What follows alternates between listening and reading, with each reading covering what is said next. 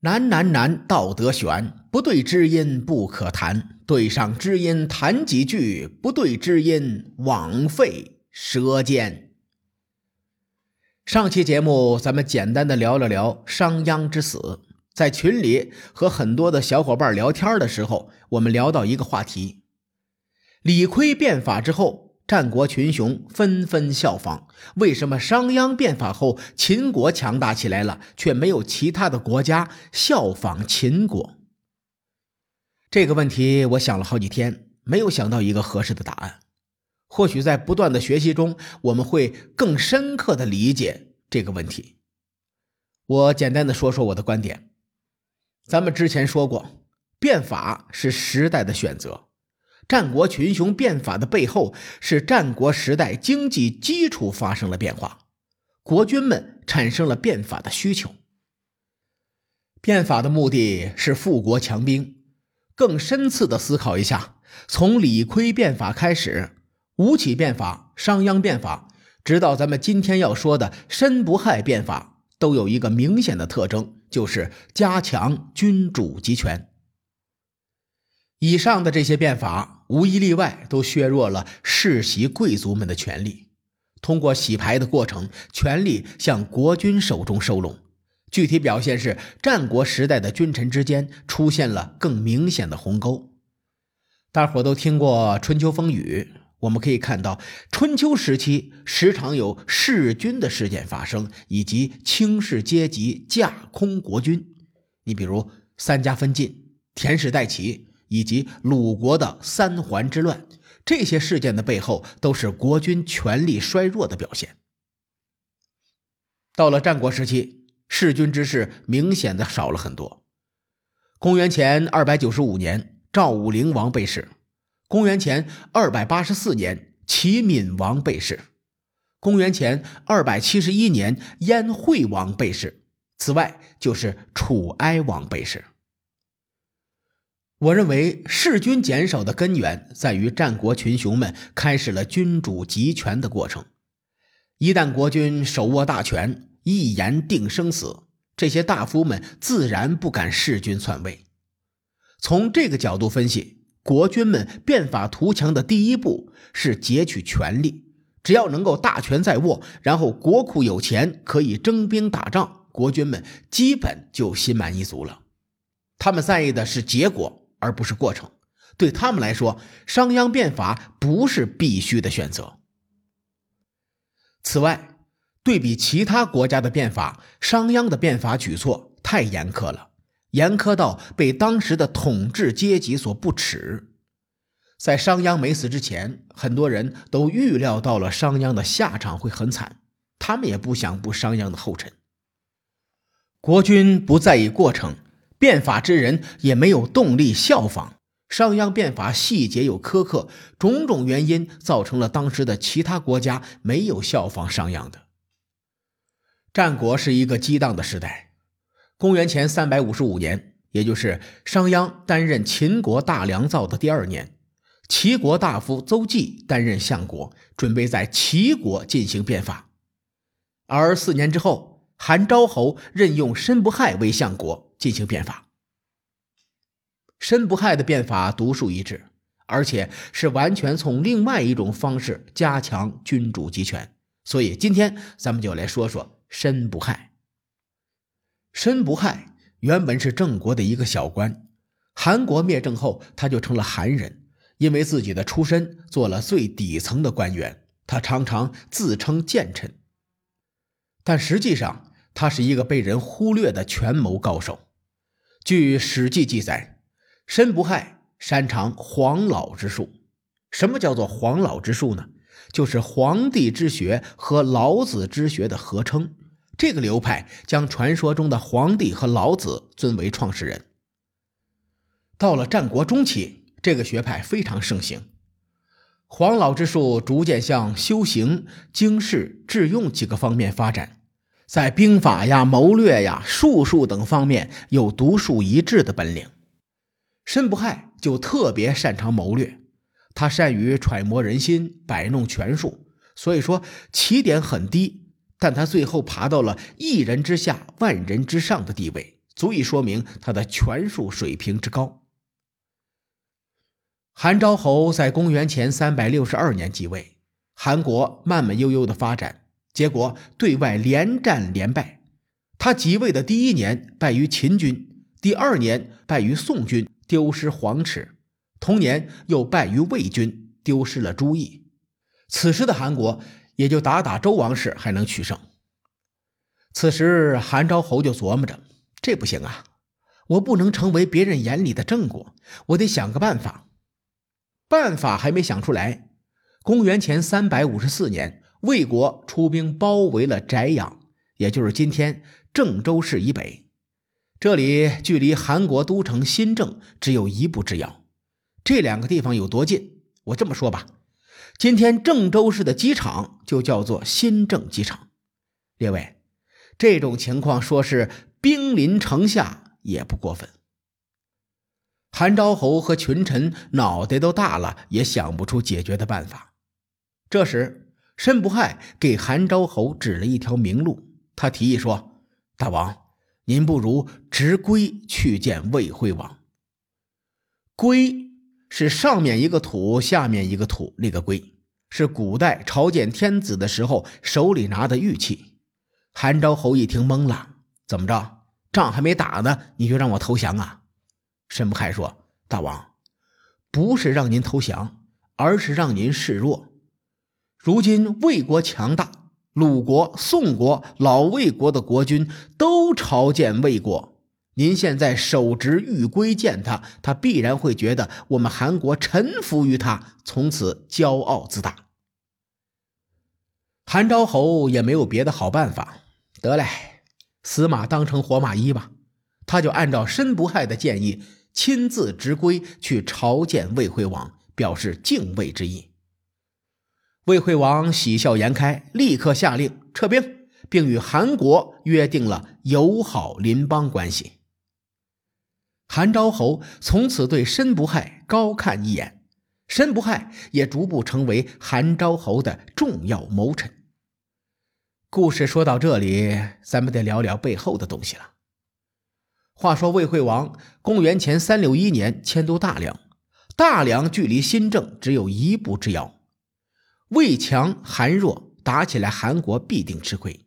但当时魏国的心腹大患不是韩国，而是齐国和赵国。魏武侯、魏惠王父子两代人都有统一三晋的野心。从赵、魏、韩三家版图来看，赵、魏两国的矛盾格外尖锐。而且这两家都与齐国接壤，所以赵国、魏国、齐国经常打的是你死我活，红尘滚滚。申不害建议韩昭侯向魏惠王称臣示弱，正是拿捏住了魏惠王的软肋。列位，你想，如果韩国不投降，与魏国拼个你死我活，两败俱伤，一旦齐国和赵国趁虚而入，魏惠王的脑袋也大，他头也疼。后来，韩昭侯因为这件事情逐渐信任申不害。有一次，韩昭侯问他：“魏国和赵国正在打仗，韩国和谁结盟比较好啊？”申不害刚刚接触韩昭侯，不知道韩昭侯的性情喜好，他担心说话未必能讨韩昭侯的欢心，于是以退为进的说：“哎呀。”这是涉及韩国安危的大事，您得容我深思熟虑，好好琢磨琢磨。申不害回去之后，私下对韩国的大夫赵卓和韩朝两个人说：“哎呀呀呀呀，不得了不得了！我看见你们有一道灵光从天灵盖喷出来，拯救韩国的任务就交给你们俩了。你们要大胆的向大王提建议。”这俩人指着申不害的鼻子说：“你你你你你眼光太毒了！你我俩正是这样的人才。”然后这两个小天真在韩昭侯的面前指点江山、激扬文字，肆无忌惮地谈论国家大事。申不害就在暗中悄悄地观察韩昭侯喜欢的意见，然后呢，就顺着韩昭侯的喜好提意见。韩昭侯崩溃了。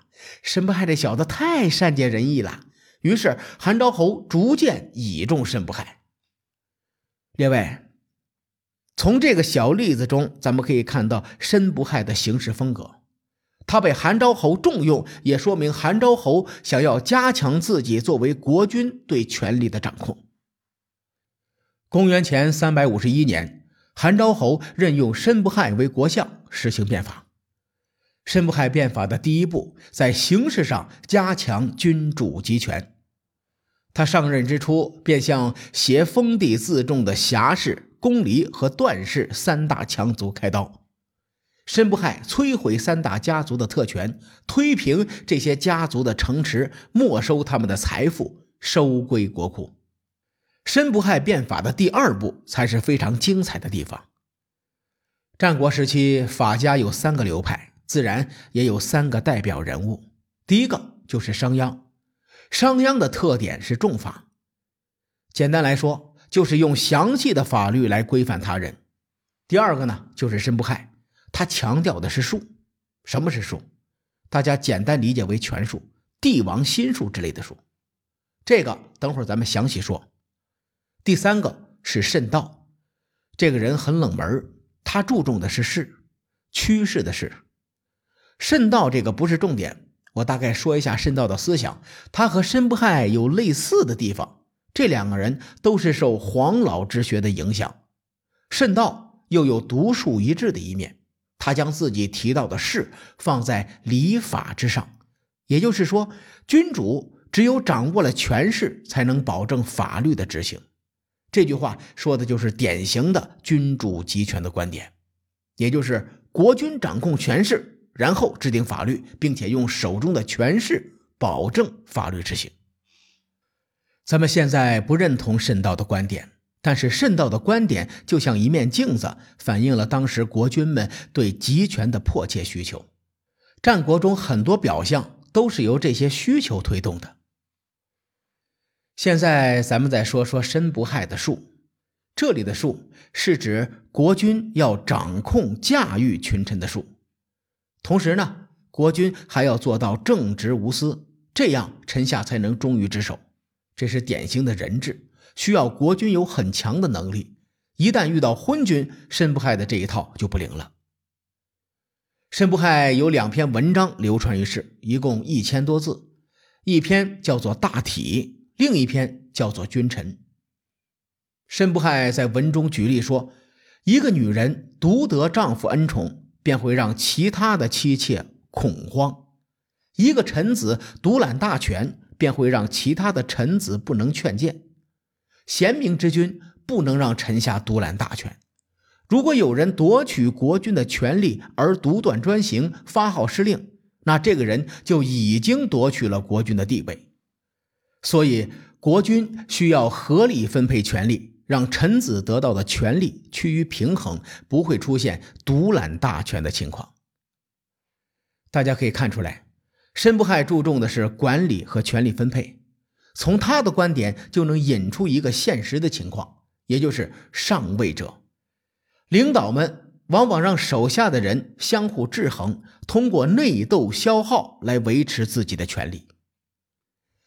分析完申不害的主张，大伙可以看出他变法与商鞅变法的迥然不同。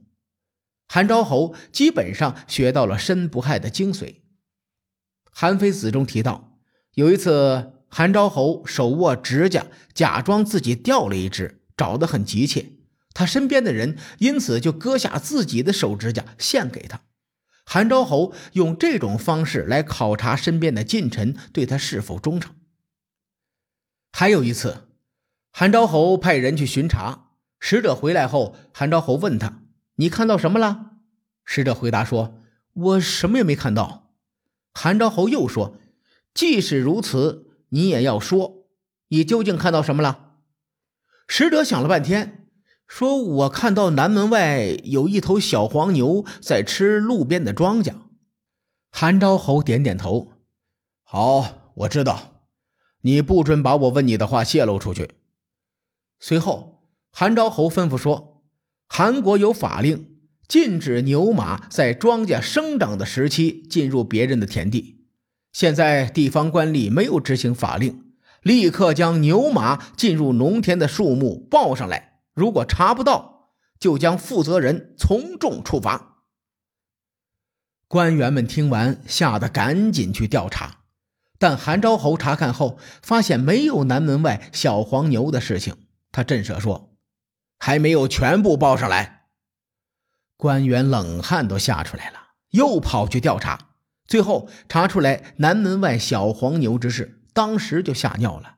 他们认为韩昭侯明察秋毫，因此这些官员们惶恐不安地履行职责，不敢胡作非为。